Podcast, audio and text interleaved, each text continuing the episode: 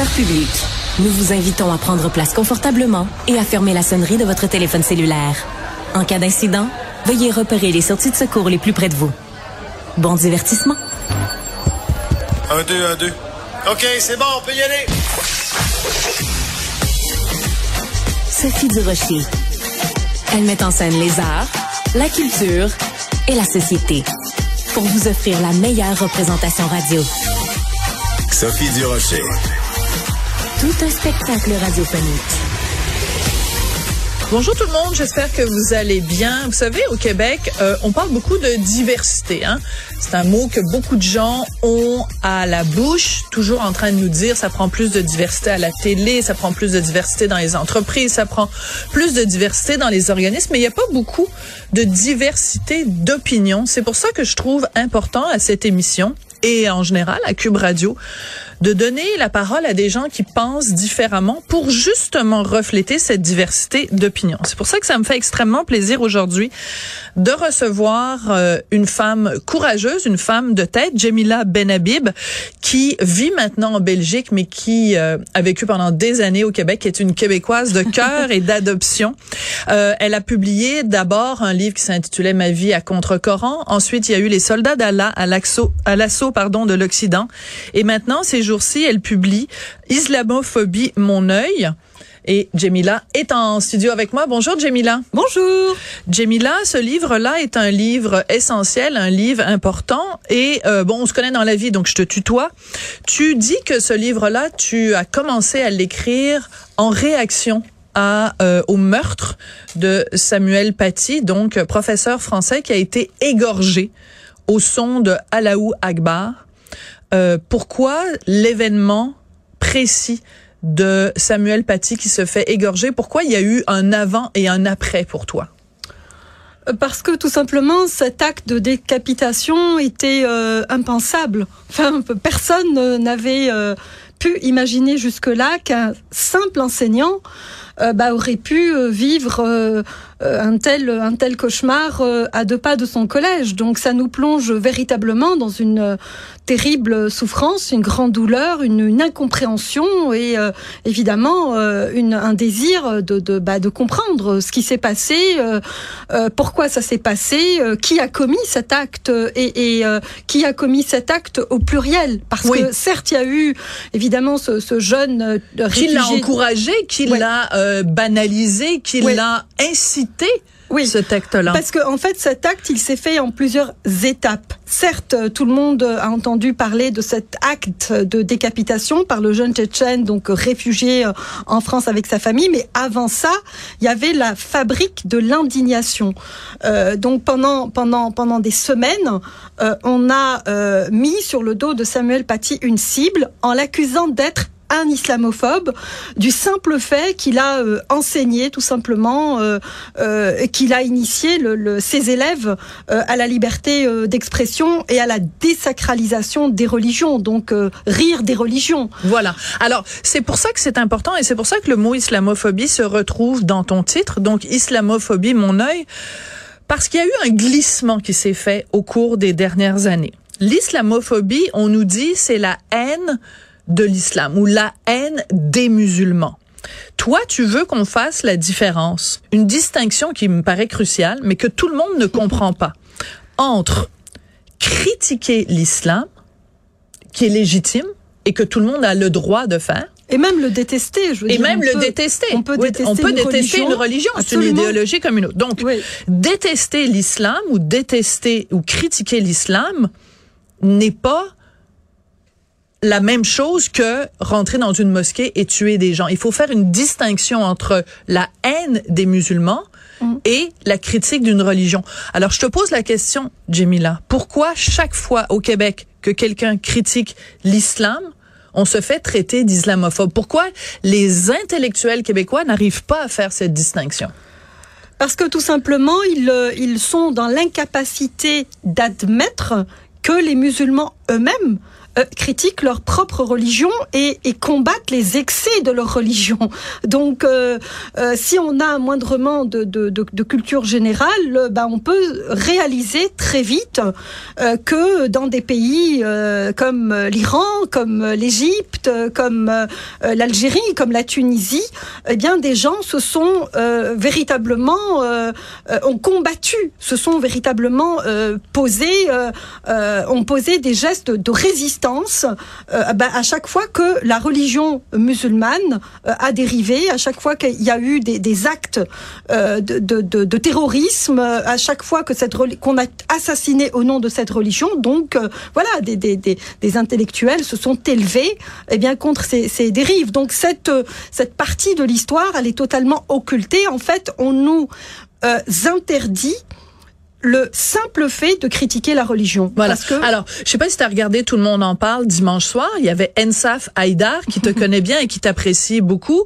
Euh, Ensaf Haïdar, donc l'épouse de Raif euh, Badawi, elle était euh, interviewée à Tout le monde en parle pour euh, parler du film En attendant Raïf. Et Guy Lepage lui a posé une question qui, qui est correcte. Hein. Je critique pas la question de, de Guy Lepage, mais il lui a demandé euh, certaines personnes vous traitent d'islamophobe, Madame Haïdar, l'êtes-vous?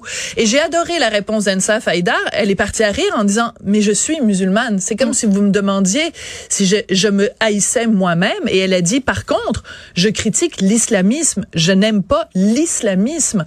Comment se fait-il qu'Ensaf Haïdar est capable de dire dire les choses de façon aussi simple et que, je reviens encore avec ça, une certaine élite intellectuelle au Québec ne comprend pas cette distinction-là? Ben, c'est tout simplement, c'est ça, c'est nous refuser cette, cette possibilité d'être des citoyens à part entière. Je veux dire, quand on est un citoyen, eh bien, euh, on est dans le débat d'idées. Et donc, rentrer dans le débat d'idées, c'est avoir un certain bagage, euh, des arguments, euh, une démonstration pour révoquer telle thèse, étayer une autre, appuyer une, école de pensée, que sais-je. Donc, il s'agit de ça. Il s'agit vraiment du débat d'idées. Et force est de constater que au Québec, on craint le débat d'idées. On n'aime pas le débat d'idées. On, on, refuse le débat d'idées lorsqu'il il s'agit de thématiques bien précises. Et tout ce qui est euh, islam, tous les débats entourant l'islam, euh, eh bien, euh, on les évite. Alors, la meilleure preuve qu'on évite ça, c'est que, bon, on l'a appris à l'émission le, le, Monde à l'envers vendredi. tu as confirmé à Stéphane Bureau que les éditeurs québécois avaient été trop frileux et que bien que ton livre ait été publié d'abord en Belgique par un éditeur belge, aucun éditeur québécois n'a voulu embarquer dans l'aventure et éditer ce livre au Québec. Moi, si j'avais entendu, mettons, Léa Clermont-Dion déclarer euh, à une émission de grande écoute que euh, elle ne pouvait pas publier un livre au Québec, je te jure que Rima El Khoury dans la presse, puis euh, Odile Tremblay dans le dans le Devoir aurait écrit un texte en disant qu'est-ce qui se passe au Québec? Et c'est le silence média depuis vendredi, Jemila c'est c'est inquiétant, ça m'inquiète ce silence. Ça me fait peur, ça me fait peur, Jamila. Ben, ça participe, euh, je veux dire, tout simplement à, à, cette euh, à cette campagne de peur et d'intimidation euh, euh et, et, voilà. Mais ils ont peur de quoi, Jamila Ben le débat d'idées précisément. Donc, euh, vous savez, pour pour pour pour rentrer dans un dans une confrontation, dans une confrontation d'idées, il faut être outillé. Donc, je pense que euh, on a en face de nous euh, euh, bah, des personnes qui ne qui n'ont pas les outils Mm. euh, tout simplement pour euh, pour cet exercice. Et donc, ils préfèrent l'éviter euh, bah, de peur d'avoir à, à, confronter, voilà, euh, les, les, personnes qui, qui osent s'exprimer, qui ont des connaissances, qui ont un bagage, qui peuvent faire des démonstrations. Alors, on peut ne, être d'accord ou ne pas être d'accord. Là n'est pas la question. Mais ce que je constate, c'est que le, le, le la, la, simple possibilité d'étayer une, une thèse, eh bien, ne nous est plus offerte Et, c'est ça ce qui est dommage.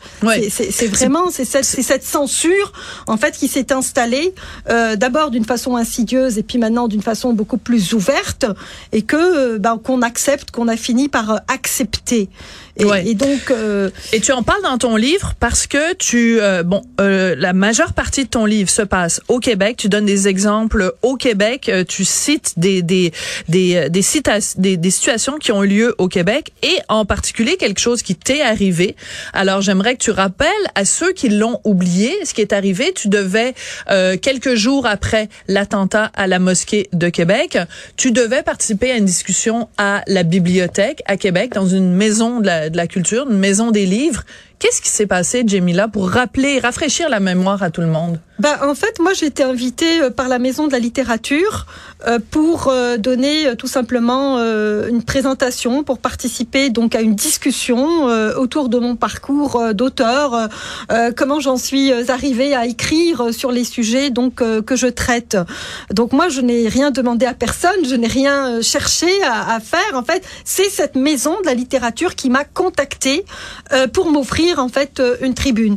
Et aussitôt la tuerie de, Québec donc euh, a été donc a, a été euh, annoncé et nous a et nous a bouleversé, euh, eh bien on a décidé de me retirer tout simplement cette cette possibilité de parler de mon cheminement littéraire. On avait peur de ce que tu aurais pu dire avant même que tu le dises et avant même de savoir ce que tu aurais eu à dire sur le sujet. Donc c'est même pas c'est de la c'est de la censure préventive, c'est hallucinant. Ben, en fait, euh, c'est pas juste ça. C'est que euh, on m'a accusé euh, par enfin on m'a accusé d'avoir tenu des propos bah, que j'avais pas encore prononcés. Donc c'est pire que ça. Donc c'est vraiment Kafka. Donc c'est voilà. Donc j'étais accusée. Donc j'étais déjà coupable bah, de dire ce que j'allais dire, alors que même moi je savais pas ce que j'allais dire.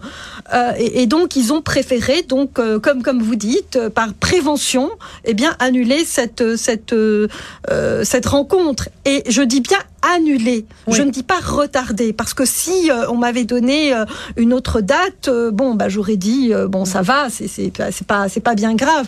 Mais ce que j'ai trouvé vraiment bouleversant dans cette situation, c'est que ben on m'offrait plus aucune tribune j'étais condamnée véritablement euh, au silence. Quoi. Ouais. Et euh, la symbolique est quand même forte parce que ça se passe dans une maison de la littérature. La libre circulation des idées, c'est quand même un socle de la démocratie. Mm. Donc, si dans un lieu qui est consacré à, aux mots et au pouvoir des mots, mm. on empêche quelqu'un de dire des mots, c'est quand même une très grande symbolique. Euh, ce livre-là est extrêmement euh, important. Euh, il sort euh, quelques jours ou quelques semaines après que Salman Rushdie, que tu cites dans ton livre, euh, a été la cible d'un attentat. Quelqu'un a essayé de l'assassiner et on a appris dimanche que Salman Rushdie avait perdu l'usage d'un œil, perdu l'usage d'une main. Je vais te poser la question, c'est pas une question facile. Est-ce que tu as peur? Est-ce que tu trouves c'est dangereux aujourd'hui, en 2022, de publier un livre qui s'intitule Islamophobie, mon œil? Non, je me pose pas, en fait, cette question. Jamais. jamais. Jamais. Vraiment jamais, jamais, jamais. Je, en fait, je préfère ne pas me la poser. Euh, c'est ça. Moi, je me suis totalement euh, investie euh, dans la résistance à l'islam politique. Et voilà, je, je... à l'islam politique, c'est important de le dire, parce que non, mais encore une fois, il faut faire œuvre de pédagogie ensemble, Jamila. On en est rendu là. Il faut expliquer aux gens le sens des mots. Tu es en résistance contre l'islam politique. Mm. Oui, tout simplement. Donc, euh, à partir en fait, euh, à partir du moment où l'on choisit de s'inscrire dans cette trajectoire, eh bien, on sait qu'il y a des risques à prendre. Et moi, pour défendre mes idées, j'accepte de prendre tous les risques qu'il faut. Euh, je peux pas te parler sans invoquer ici euh, la situation des femmes en Iran. Tu étais samedi dernier à euh, t'es ému, je suis désolée. je voulais pas te, te troubler. Euh, les femmes en Iran, tu étais à la manifestation euh, samedi. Euh, il y a des féministes québécoises qui se sont tues, qui ont refusé de s'impliquer alors qu'elles sont toujours prêtes à s'impliquer pour n'importe quelle cause. Et j'en ai interviewé une la semaine dernière à la radio qui m'a dit, ben c'est une question de choix. Les femmes en Iran, elles ont fait le choix euh, d'enlever leur voile et on dénonce le fait qu'ici, le gouvernement québécois, avec la loi 21, ne donne pas le choix aux femmes musulmanes de porter le voile. Qu'est-ce que tu réponds à ces féministes-là? Ben, en fait, euh, ces féministes, elles ne sont pas seulement au Québec. Hein, c'est un mouvement, c'est le, c'est une des dérives hein, du mouvement féministe, euh, donc le néo-féminisme, qui est plutôt euh, différentialiste et qui s'attelle à, à, déconstruire l'homme occidental et qui ne voit pas en fait le patriarcat musulman et qui, qui s'est totalement désolidarisé des combats des femmes, mais pas seulement en Orient, partout sur la planète. Donc ces femmes, elles sont préoccupées par se gratter le nombril, c'est ce qui les intéresse mais euh, nos combats, les combats universels, les combats pour la liberté, pour la justice, pour la dignité, parce que les femmes en Iran, elles se battent d'abord pour leur dignité. Et ce sont des jeunes femmes, ce sont des jeunes femmes qui sont à peine sorties de l'adolescence, certaines sont encore dans l'adolescence et qui sont rentrées euh, en résistance, euh, qui sont certaines ont été déjà assassinées, certaines ont été jetées dans les prisons. Moi, je les trouve formidables, je les trouve exceptionnelles parce que bon bah voilà très tôt euh, elle s'affirme déjà comme être, comme être universel à côté des hommes et pas contre les hommes. Parce que ce qui est intéressant, c'est que c'est un mouvement qui est aussi soutenu par les hommes. Et c'est ça la beauté de la chose, c'est qu'aujourd'hui, euh, ce qui est intolérable à beaucoup d'Iraniens, c'est euh, la condition de leurs consorts, c'est la condition de leurs amoureuses, de leurs mères, de leurs sœurs. Donc c'est ensemble que l'on peut bâtir une société différente. Et c'est ce que je souhaite de tout cœur euh, aux Iraniennes et aux Iraniens et euh, dans l'ensemble du monde musulman de façon générale parce que notre problème euh, c'est véritablement la liberté et la démocratie. Donc les gens se battent pour la liberté et la démocratie. Et pour que ce, cet horizon puisse survenir eh bien il faut séparer les pouvoirs politiques et les pouvoirs religieux. Et ça on ne peut pas y arriver sans la critique de l'islam. C'est très bien dit, très bien résumé. Euh, œuvre de pédagogue, encore une fois, euh, pour nous expliquer les choses, nous ouvrir les yeux. Islamophobie, mon œil. Jamila Benhabib, merci beaucoup d'être venue aujourd'hui, Jamila. Merci infiniment, Sophie. Merci.